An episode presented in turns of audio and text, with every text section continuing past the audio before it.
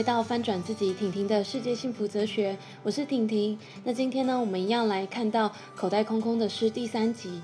那 David 呢，在这一集呢，会讲到他呃到了台湾以后呢，如何改变他的一个创作的模式，以及他呢呃在网站上呃如何来发表他的诗。那为什么他的网站呢又要叫做 Empty Pocket Poem？那呃这些呢，他都会在这一集里头讨论到。那现在我们就一起来收听第三集。I mean, there's still lots of opportunity to live how you want to live, but I, I took on like a basically like a nine to five, you know, teaching job, mm, mm. and and that was very needed, like because I was profoundly burnt out physically yeah. and mentally and mm. financially. so I yeah. had a steady income, you know, yeah, and I worked as a as a kindergarten teacher and like a, an ESL grade school teacher for six years. Yeah. Yeah, six years. Um, it felt great. I, I, you open up a whole new leaf of who you are. Mm. And, and remember earlier I mentioned like this philosophy of, oh, to be a, a real poet, you got to be living on pennies and on the road and never, you know, never get tied down and never mm. commit to a place. And, you know, that's part of the spirit of writing. Mm that was really true for me for a long time, and it's still in there. Yeah. But the year in those first three, four years here in Taiwan, yeah, where life became more stable, and all of a sudden, I uh, I opened up a whole new mode of writing for myself, and it was probably the most productive and the highest like level. A lot of the work I'm most proud of comes mm. out of that time and this time that I'm in right now. Yeah. Uh, it afforded me again perspective and a little bit. You know, sometimes I have the the raw experiences of of some of the earlier travels, mm-hmm. but then what you also get with uh, shifting gears yeah. is the uh, the ability to just sit back and digest that experience and like uh, yeah, digest it through your mind and and let it to just percolate and kind of come out again mm. and come back to the surface. Yeah. And that's I find so important. Like, so you have those poems that are an immediate accounting of what's happening, not mm. what happened, but like what's happening right that second. Like, I'm going through this now. Yeah. But then you have the work that is like recalling it or like allowing it to come back out mm. with the sobriety of a mind mm. that has years yeah. between it. Yeah. Or true reflection. Yeah, yeah, a reflection and like so you have that distance mm. and perspective is everything. Yeah. And both of those modes of writing have immense value. Mm. But I have found that in my own work that that reflection has resulted in what I think is some of my most successful uh, mm. writing. Uh, you're still drawing on that experience, the mm. raw experience, but now kind of adding into it a bit of like the distance of time, mm. and that that colors it and yeah. blends it into mm. like a more dynamic piece of writing. Mm. That's it's t- it's time traveling now. Yeah, like because you're you're you and you're going back there and you're tr- you're just yeah. transition you're you're fluid through time now. Mm. It's really fun.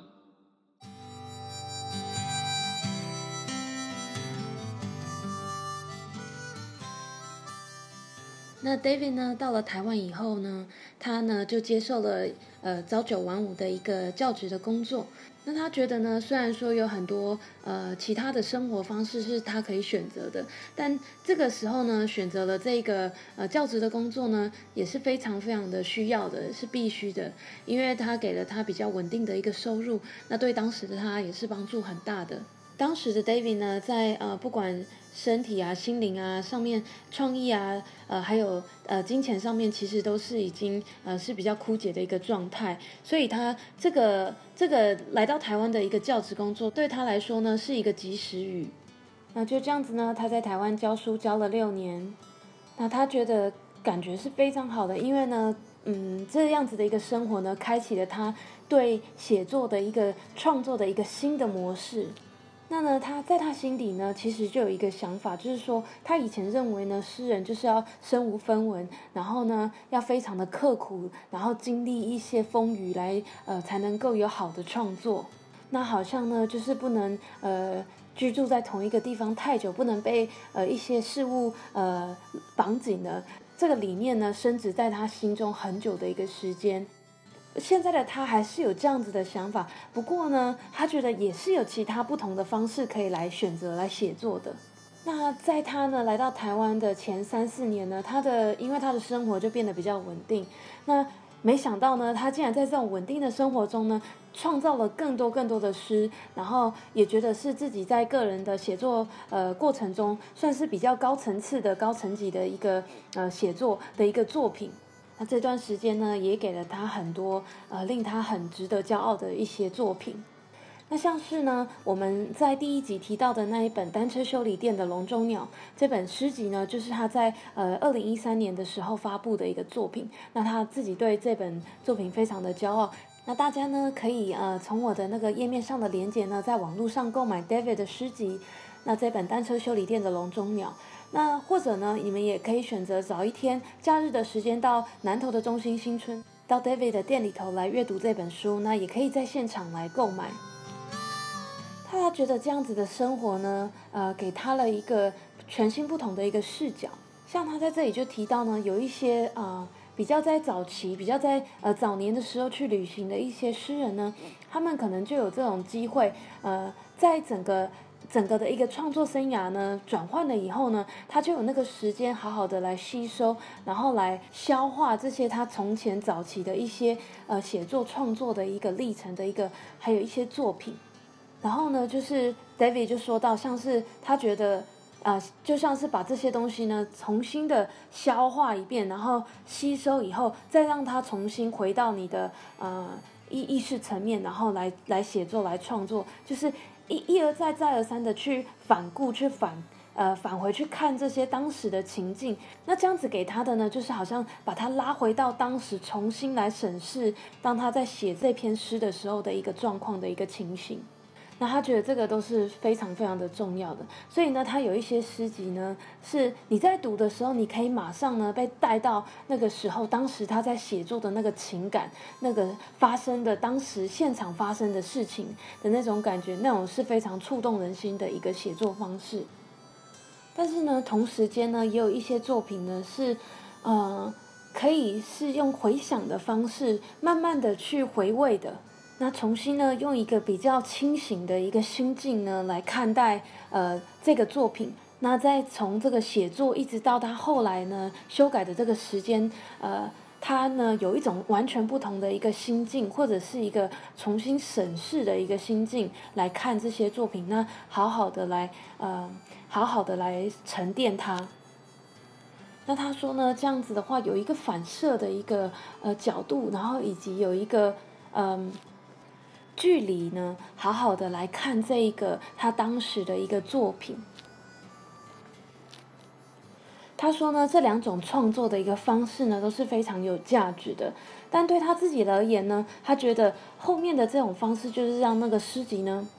沉淀，然后慢慢的一个去经过一个时间的消化，一个吸收，然后呢，在比较清醒的时候再来看他的这种这种方式呢，对他来说是非常有效，而且是呃，他觉得在写作上是非常成功的。因为呢，他说很多时候呢，写作的时候你都会深陷在那个当时的那个情境，那没有办法呃从比较从旁观的角度来看这个诗。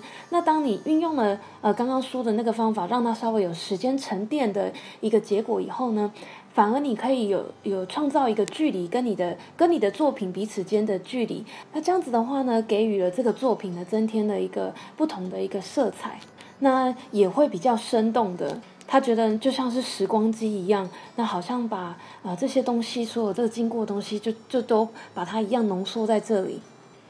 那呢，这个过程呢是非常的有趣的，他是很喜欢这样子的一个创作方式。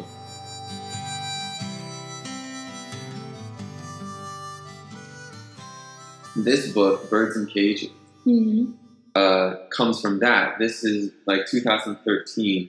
and this is probably the most prolific time period for me where all of a sudden things were welling up and just coming out and I was writing at a like a fierce rate. Mm. And but it was a lot like there wasn't much throwaway. Like it was all like I could work with it, I could mold it into real stuff, you know, stuff I could work with. So I was really proud of that. And and it was a, a relief in a sense to realize, you know, I don't have to always be like, you know, chasing down Yeah, the voodoo. Like, yeah. like you can like get yourself an armchair and like, Yeah, sure, like, yeah. I, I think you're right. Like just like you said in Cambodia, just uh, nonstop, like right, right, right. yeah, the, It's like Yeah. the that's fever. like the the young energy, just go, go, go. Yeah. right? And then years later, you have a real chance to like you can actually relax and yeah, things, write about. yeah, it's it's been a wonderful realization. Yeah. It brings in a whole new world of writing. Mm. Yeah, and it, it's a, afforded me like it informs the way I see this world, right? The, this environment, and and now I'm like I don't know, doing more honest character sketches or portraits of people I see, like, and uh, yeah, taking on a bit of a new role as as observer and participant. Mm. The earlier days, the like you said, when it was more like the Ginsberg kind of nonstop, Mhm. there would be like zero kind of editing. But like no, I, yeah, I'd still play with it and tweak it around, but but lifestyle primarily didn't like I didn't. Uh, now, like when I revisit my notes from those years of travel, Mm.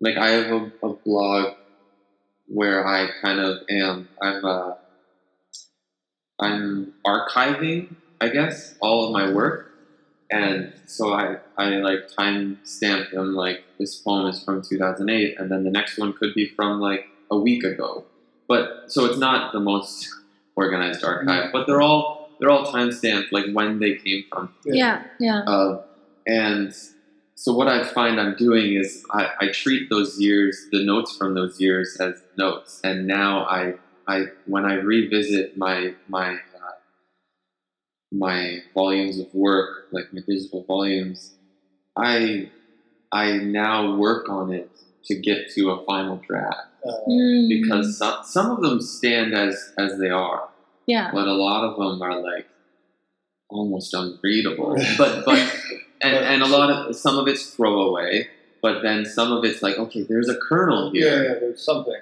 but I didn't quite I didn't flesh it out or I didn't quite nail it. So I'm Mm. and so now sometimes I'm like reworking an old piece to bring it into its like or chiseling away the the, the extras to Mm. bring it to its sharpest.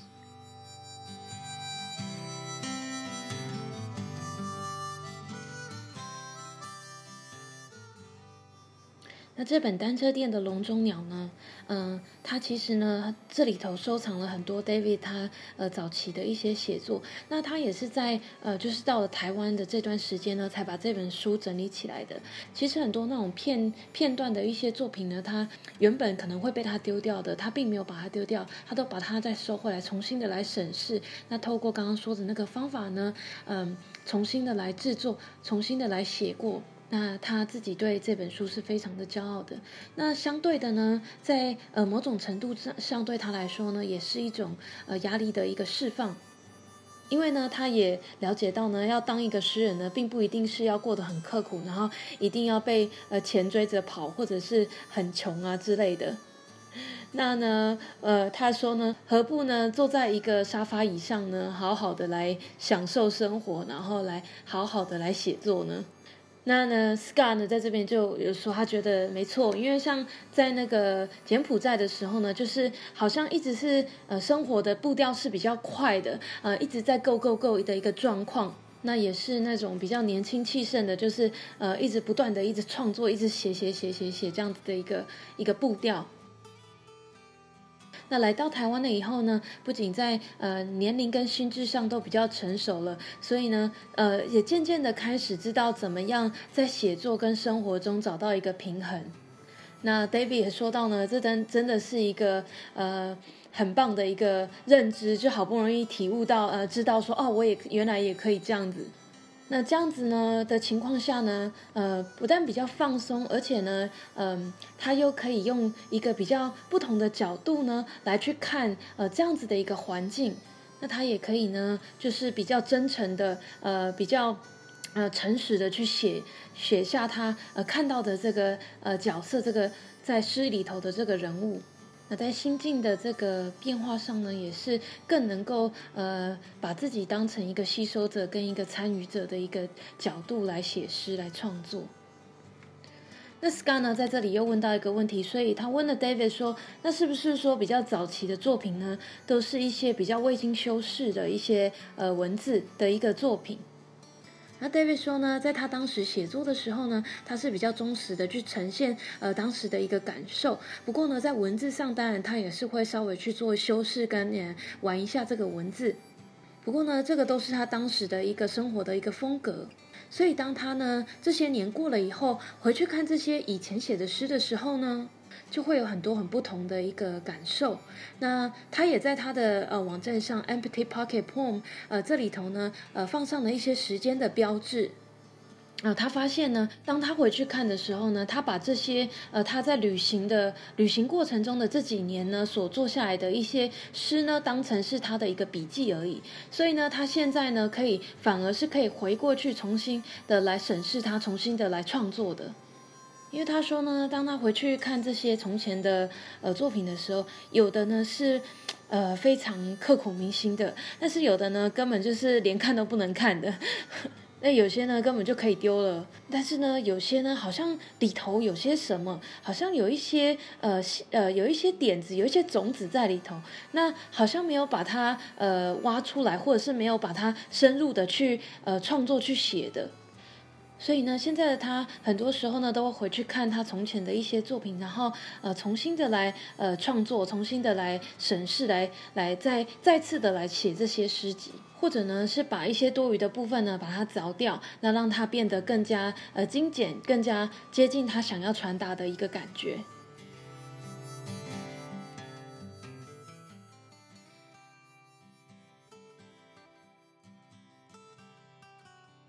Uh, writing is very similar like uh, artists mm. like painting something mm. but like artists in artist perspective you cannot sometimes you just cannot redo it or yeah, yeah. add there's, something there's more you yeah you have to stop and you maybe you added to yeah, something that is you root out everything yeah and same like a designer right if sometimes you design something and you just need to follow the flow. Mm. You cannot just stop it and come back.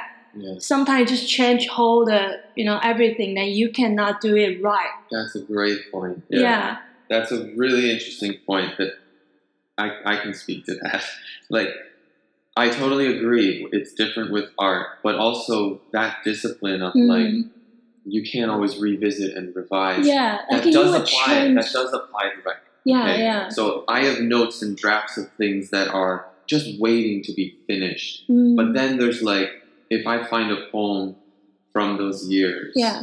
that is a finished piece of work, but now I look at it and I think I would write that differently now, mm-hmm. but I can't touch it mm. because it is it's, finished. Yeah, yeah. And that's and, that mean that yeah, that's time. And that has presented a, a, new challenge because I'm archiving on yeah. Empty Pocket Poems. Mm-hmm. That like my impulse to fix it is like, no, that's a finished poem that I was happy with in that time, yeah. in that place. So I if I think it's worth archiving, I have to leave it as yeah. it is. Yeah, yeah. Right? So if it's from 2008 and it's a finished poem, I have to just like, just like yeah, yeah. You have yeah. to be able to let that go. Mm, yeah, yeah, yeah, And that's like, th- there's a lot of vulnerability there. Yeah, yeah. Sometimes I'll upload a poem and it's like, I wouldn't stand by this. yeah, yeah. But, but there's something, some, there's yeah. something of value yeah. in it. Yeah. So I want to put it out.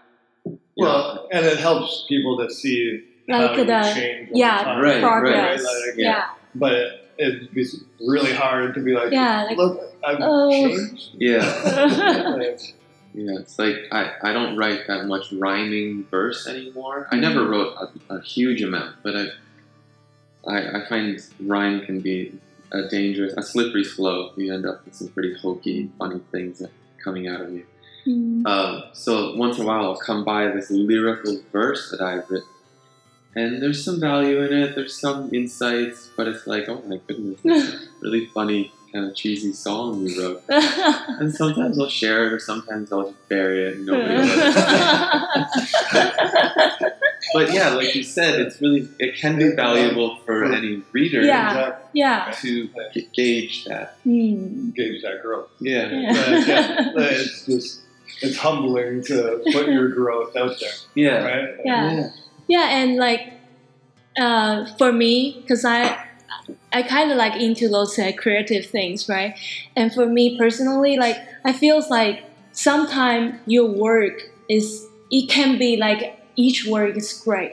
Mm. Sometimes you have to Yeah. accept those kind of shitty moment, you know, like a shitty work. You just need to accept it Yeah, and let yeah. it go. Yeah, I think Move it, on. Yeah, I think of it like, okay, I got that. Yeah, and Like, but you need to put it out. yeah, yeah, it's very you know That's- necessary to put it out. Like you have to let it go. Totally. yeah, Yeah, it just comes out, and it's and, Yeah, and you see that with you know some like a, a favorite uh, artist or pop star of yours from your youth, you know, yeah, and uh-huh. you look them up or you you track them through your 20s and it's like all of a sudden they put something out and you're like what what are you doing like you know like the legendary backlashing of bob dylan for going electric and all yeah, that. Yeah, you know and and you know a character like jack white of the white stripes who i loved growing up like and then you know he got more and more experimental in his solo career and like some zany stuff has come out of him. And Mhm. it's like but he's this prolific intense creator of material it's just like so much. Yeah. Mm, and he has to like not to assume anything but like he's just got to get it out yeah, there's just so much yeah, Yeah. so much. so you have to allow it and Yeah. forgive it and and also consider it as like okay that's weird i couldn't listen to that too many times but but but what's But it there happened. yeah, yeah, yeah. yeah, yeah, yeah that's a really valuable like a good point like you just got to keep Yeah, yeah, because I think of it as like a visual art side of it. So right if you stop yourself and like correct it or whatever, then maybe the next time you start up the next one, You start doing that again. same spot, Yeah, spot, right? yeah. Right? So like you're just slowing yourself down. Yeah, Right. yeah. Just let the crap happen. Yeah. and then the next empty canvas you see, you Yeah. won't start at that point again. yeah, So, like back to what you were you were talking about editing and revising and how it compares to the visual arts. Yeah, it can be a real trap. Like it can you can get stuck there yeah, if you're stuck in revision. And sometimes like I'll open up and I'll feel like uh, I, I want to write. I need to write. Uh, and but there will be like some uh, unfinished work back there, you know. And if I sometimes it's a mistake to go back there and try and do it. Mm. Sometimes it's best to ignore that for Mm, now mhm. and just go to fresh. Like, yeah, um, and then eventually, like a, a time, of, like we were talking about how time goes by and things resurface. yeah, So, like, I'll be reminded naturally of a piece that's unfinished, and then that's Mm. kind of like, you know, the universe telling me, like, "Hey, man, you, I think you're you're in the place you need to be to go finish that poem." Mm. And then it's time to go find it yeah, you know, and, and finish that. Uh, so you have to let things sit and you have to let things fail yeah, and and not quite make it. mm. And uh, that's a theme. That's something that I talk about a lot in my writing. I feel like implicitly, like Mhm. I, I avoid the explicit kind of preachy idea uh, of ideas, preaching ideas, but this feeling of always reaching, always seeking it out, with the understanding that most of the times you're going to fall short. You know, you're not going to. A, a long poem I wrote, and I think you've read it, the, the Song of the Muse, yeah, is about this uh, I've looked for you. I, I'm looking for you.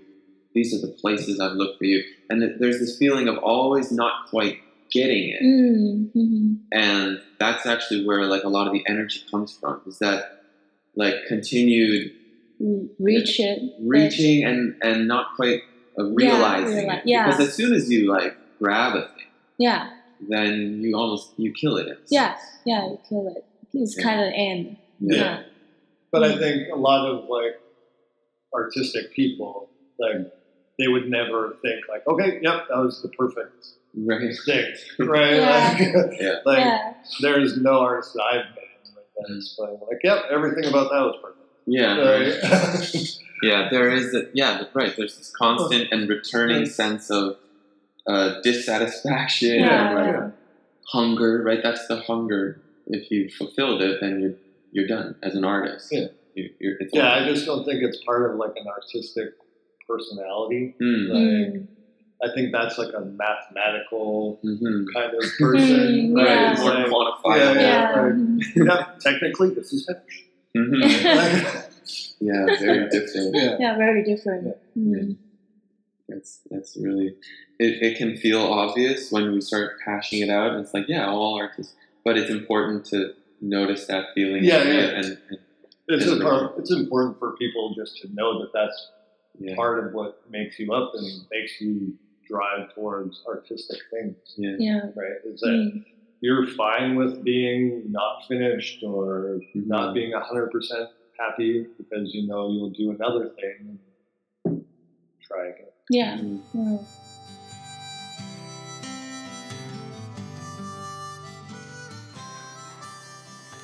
那我在这边呢，问 David 说，呃，因为像我们在做美术啊、艺术创作或者是设计的时候呢，有时候那个作品你完成到某一个阶段之后，你就不能再去碰它，不然呢，你会整个把它毁掉。因为它像我们这种艺术的作品，通常都是记录一个瞬间。那如果有时候你呃回过头来再多加了几笔以后呢，整个可能都会毁掉。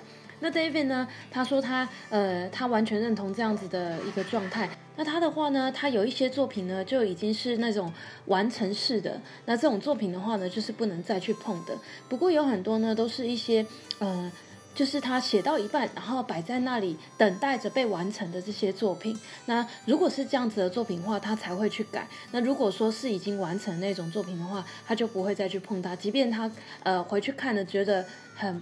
呃，写的不是很好，或者是什么，他他会让他就就是那个样子。那他觉得呢，那个呃是一个很大的挑战，因为呢，他常常要去告诉自己说，那个作品在当时呢，他已经完成了，而且他是很开心的，他是那个样子已经完成了，所以他就不能再去碰它，即便他呃现在有所成长，他也不能再去碰它了。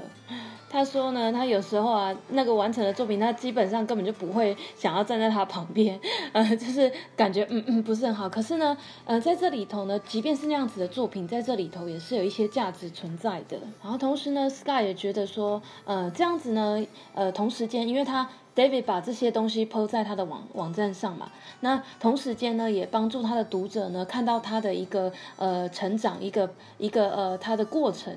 但有时候呢，对创作者而言呢，这样子的作品呢，呃，创作者本身都会对自己比较严苛，然后可能会比较呃去呃不不能接受这样子的作品存在 自己的那个作品集上，或者是像 David 他可能是在他的呃网站上头。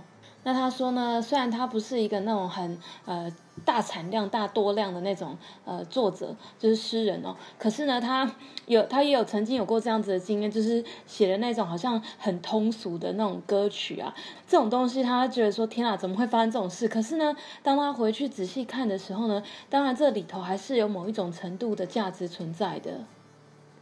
所以说，也不是说完全就是呃这些东西都抹掉都不要。这像这种比较随性的作品呢，有时候呢，他可能会分享出去，有时候他可能就把它买了，因为他有时候觉得不满意，你知道吗？就就直接把它买了。David 在这里也同意到说呢，其实呃分享这些有高有低的作品呢，呃其实也是可以让呃读者来看见你的一个成长，那让他们知道说你的一个呃整个诗集的一个从头到尾的一个过程是怎么样开始，还有说比如说你最近的一个状态、一个心态是什么。那我在这里就说到呢，我觉得任何在艺术创作这方面工作的人呢，不管是艺术家，不管是设计师，不管是诗人，不管是什么任何做呃艺术创作的人呢，都呃其实都应该让自己的作品呃呃呈现在世人面前。去分享它，不管它是好的或是不好的，有时候呢是很必要的，就是你必须把这些作品公诸于世，然后让人们呢可以看到你的一个成长一个过程。那当你自己回过头来看的时候，其实也是非常有价值的。然后 David 说呢，其实他 呃像有一些呃年轻的这种音乐家或者是乐团呢，那他们呃突然间就。丢出了一种我完全跟他们原本曲风完全不同的东西，然后有时候你会听了觉得这是什么东西啊？其实呢，这样子的一个 moment 都是非常有价值的。那是每一个艺术家都应该要呃想办法去调试啊，因为其实每个艺术家呢对自己都有点过度的严苛，那呃不太喜欢呃让别人看到自己比较呃不专业的一面或者是什么的。那 Scar 在这里呢，也讲到一个很好的点。他说有一些呃这些数位的设计者呢，他们有时候呢，呃遇到挫折或者是遇到过不去的关卡的时候呢，他就会停住，然后呢每一次都一直觉得在那里很纠结。那但是。呃，可能过了两三天又回来看的时候，又同样纠结在那里，一直纠结，一直纠结，那反而东西的产量也没出来，那自己反而是卡在那里就走不出来。所以有时候呢，不如换个角度，就让这些东西过去，或者是就是把它把它放出去，把它分享出去。那呃，赶快呃 move on 到下一个专案，或者是下一个设计案。所以呢，有时候啊，不得不说，你要呃接受这些嗯、呃、垃圾时刻的这种发生，那呃接受当下 发生的事情，然后去相信说啊，这个都是最好的发生，然后就让它赶快过去。那呃这样子的话呢，你在整个艺术创作的过程，或者整个写作创作的过程呢，会比较呃有一个呃 process，就是有一个过有一个成长的空间，不会说陷在那里。那 David 呢，他也认同说，像这样子的写作，有可能就是你每一次都回去改，那也很有可能是很有机会，就是会卡在这里的。那这样子卡住的话，其实对你自己的创作生涯也不是一件好事。David 呢，有时候他打开了这些他的笔记本呢，呃，那其实他应该是要专心的来写新的写作，但是他有时候看到他从前呃还没有完成的这些旧作品。他他觉得有时候是一个错误，回去修改这些东西，或者是回去试着完成它。然后有时候呢，其实呃应该要就是忽视它的存在，会对他来说是比较好的。然后赶快来写新的东西，因为他说呢，最终呢那个时间呢、啊、还是会呃时间它的魔力还是会呃转变，然后给这些诗一些色彩。然后当他。呃，一些时间过了以后，他回去看这些作品的时候，或许就会有新的灵感，或者是知道怎么样来完成它。但是这些东西并不是说急于现在一定要完成的，因为他会那种很自然的就有这种呃想要回去完成这件作品的灵感，有点像是是宇宙告诉他说，哎，可以开始完成这件作品该完成了，可以写喽那种感觉。那他觉得呢，这样才是对的时间来完成这个作品。所以呢，他说，如果你想要让你的创作过程变得比较顺利的话呢，你要呃试着去接受说，有一些作品势必就是会被嗯 fail 的，就是可能会失败的。那有一些作品呢，可能呃就是用时间来呃来消化它，然后用时间来完成它。那这些事情呢，都是非常嗯、其实是有价值、有意义的。那这个他在他呃谈到他关于写作的时候，他谈了很多这方面的事情。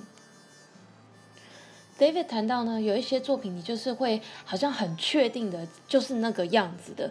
像是 David 呢有写过一首诗叫做《缪斯之歌》，那他说到这一首诗呢，呃，就好像是呃，我一直在找寻一个什么东西，一直在找寻，好像一直没有达到那个地方，这样子的一个心境呢，好像一直想要。碰触到他，一直碰触，想要试着去呃碰到他想要的那个点，这样子的一个能量呢，这样子的一个动力呢，在你写作上是非常的有呃一个帮助的。那反而是如果说呢，你呃今天已经触碰到他，或者是你已经触及到他了，或者是你已经抓到你想要的东西的时候，那好像你已经抹煞了那一个呃创作的一个动力一个过程。因为就像是你已经到达了终点一样，已经结束了。但 Scott 呢，他在这里又提到说，其实很多呃艺术家也好啊，创作者也好，其实呢对他们而言呢，任何一个作品都是没有终点的，永远不会有那种啊完美这件作品 perfect 完美的这种这种时刻出现。因为呢，其实嗯，David 也在这里说到，这种是有一种有那种很。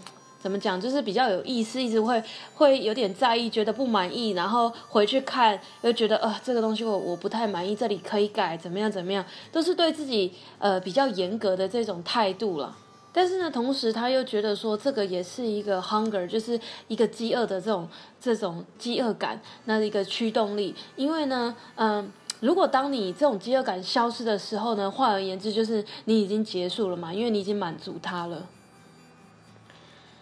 对，但是我们后来呢，在这个对话里头又讨讨论到说，其实呃，对于不太了解这些艺术创作过程的人来而言呢，其实呢，这些是很重要，让大家知道说，呃，很多艺术家其实都是呃，在这种纠结的过程中出来的。他们可能不太满意他们现阶段的作品，那但是他们还是把它发表出去。那永远都是对自己有一点有一种质疑的，那所以如果说让大众们知道说，每一个艺术家他都有这样子的一个过程一个阶段，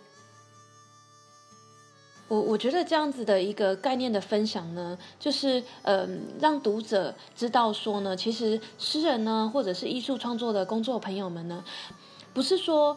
你现在看到的东西就是他们最满意的东西，他们每一个人都对自己是有呃这样子的一个自我批判的。那在这种批判下呢，呃，他们做出来的作品呢，他们有时候是必须要去接受它，然后前往下一个案子或者下一个他想要做的艺术作品，不然他可能永远都会卡在那里。